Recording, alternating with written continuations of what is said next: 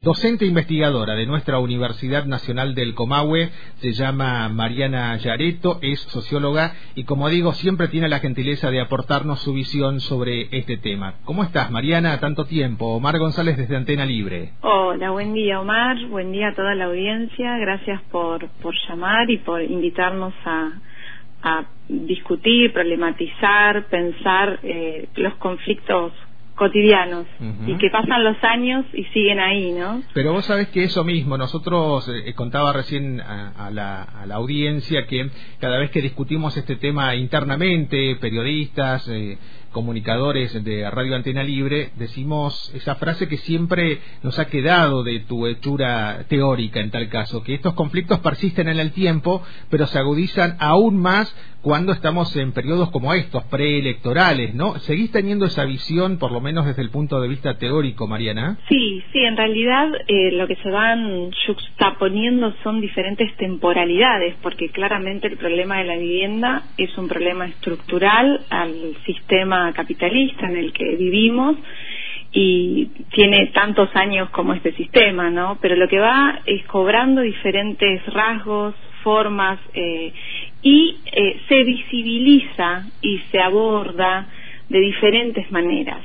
El punto es que eh, la temporalidad política que también está sujeta a diversas cuestiones. Una de ellas son las elecciones, pero la temporalidad política es más compleja aún. ¿no?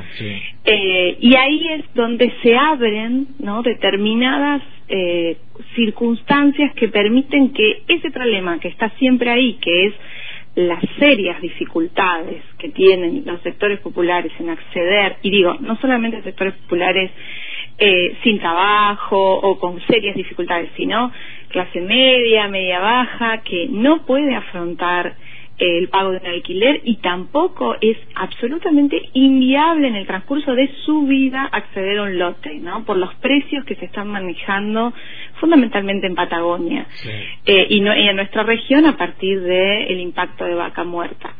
Entonces lo que hace, lo que hacen las elecciones, ¿no? Y la urgencia de la, de la clase política, de los funcionarios, de generar aceptación, de generar, eh, bueno, posibilidades de que realmente sean votados, tiene que ver, bueno, con prestarle atención y con permitir eh, que este tema resurja en la agenda pública, ¿no? Entonces sí, yo creo que sigue existiendo ¿no? esa, esa juxtaposición de temporalidades y la temporalidad electoral eh, claramente es un momento donde incluso esta posibilidad de negociar, ¿no? El conflicto de Asen ayer, a partir de varias horas de negociación llevó llegó a que las personas dejaran ¿no? el, el, el, predio tomado y esa posibilidad de negociación tal vez en un, en un momento no electoral no hubiera existido ¿no? porque sabemos que inmediatamente se envía a la policía inmediatamente se abren causas judiciales eh, se avanza en la estigmatización bueno incluso por lo que tengo entendido, ayer también estuvo mediado por la apertura de causas judiciales, la posibilidad de que eso ocurriera, ¿no? Así que tampoco fue tan voluntario, digamos, la verdad.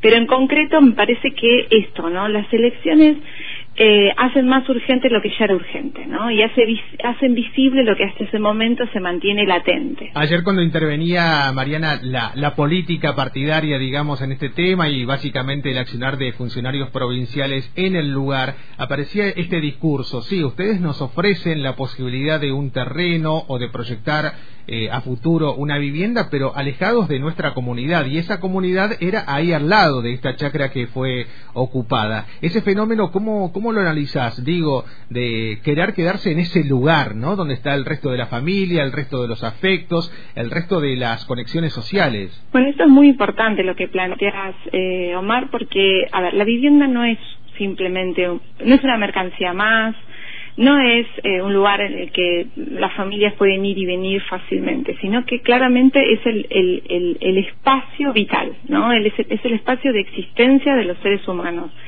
Y concretamente lo que sucede en, en, a partir fundamentalmente desde hace 40 años es que la política de vivienda justamente no tiene en cuenta eh, aspectos sumamente importantes que tienen que ver con lo que vos planteabas de las formas de sociabilidad, ¿no? Y además de pensar de que eh, hay una producción social del espacio y por lo tanto eh, las personas no se trata simplemente del hábitat, sino de habitar, ¿no? De un proceso, de un proceso de apropiación, de un proceso de creación.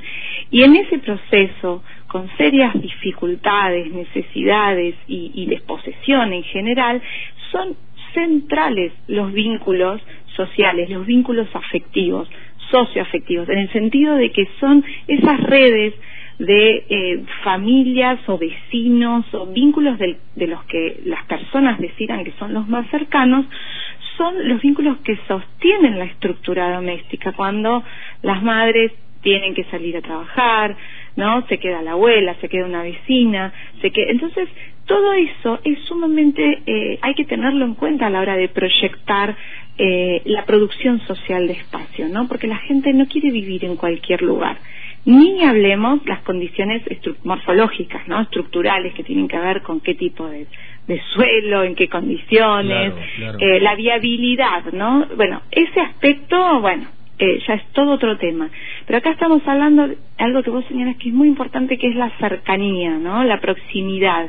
Y en general, los planes de vivienda, las políticas de vivienda, no tienen, o sea, tienen en cuenta, pero en desmedro, de eh, estas, estas, estos aspectos que son sumamente centrales. Merton planteaba, Denis Merton es un, es un autor que inició el, el, estudio de las tomas de tierras en el conurbano y planteaba esta cuestión, ¿no? ¿Por qué el conurbano cada vez se va ensanchando más y más y más y es como que va creciendo secuencialmente, ¿no? Claramente por esta necesidad de los lazos y de la necesidad de las redes de contención socioafectiva, ¿no?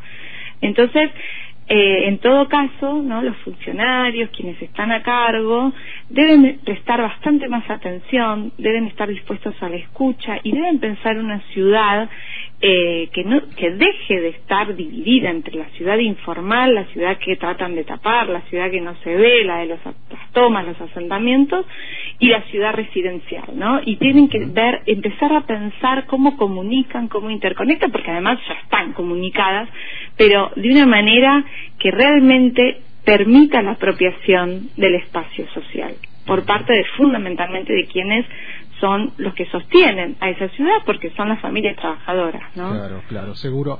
Quien nos está dando su visión, una visión posible sobre este tema, es docente investigadora de nuestra Universidad Nacional del Comahue, se llama Mariana Ayareto. Mariana, como siempre, un gusto hablar con vos. Algo nos decías recién, pero viste que cada vez que te invitamos te pedimos que nos recomiendes alguna lectura. Recién hablabas de un autor, no sé si nos querés recomendar eso o por dónde podríamos seguir indagando quienes eh, deseemos hacerlo desde el punto de vista teórico, más allá de la cuestión más práctica, digamos. Y hay bastante. En sociología urbana hay mucha producción. Tiene un problema esa producción en general, que es eh, una producción que está bastante anclada en eh, las metrópolis, ¿sí? Y fundamentalmente en Buenos Aires, ¿no?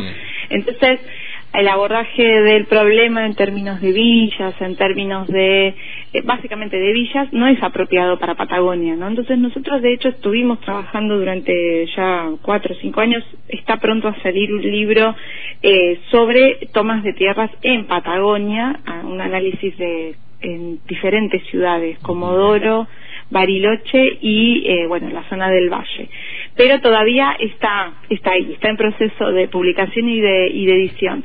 Igualmente, eh, por ejemplo, para trabajar toda esta cuestión de la superposición, eh, eh, eh, este autor habla de lógicas, la lógica del Estado, la lógica del mercado y la lógica de la necesidad.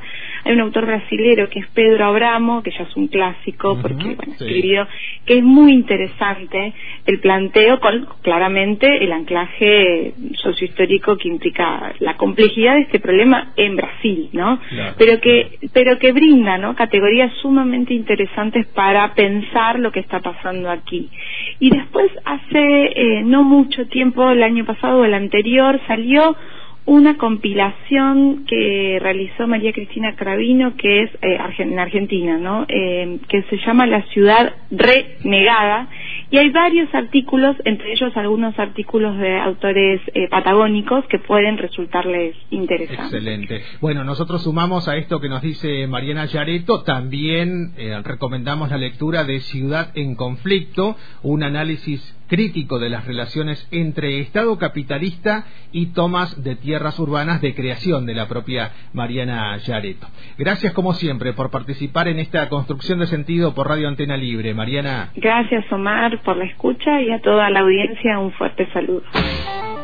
Recién tuvimos un contacto estrecho con... Es docente investigadora de nuestra Universidad Nacional del Comahue, se llama Mariana Yareto. Le pedíamos esta visión posible sobre el reciente conflicto que si bien se destrabó en las últimas horas,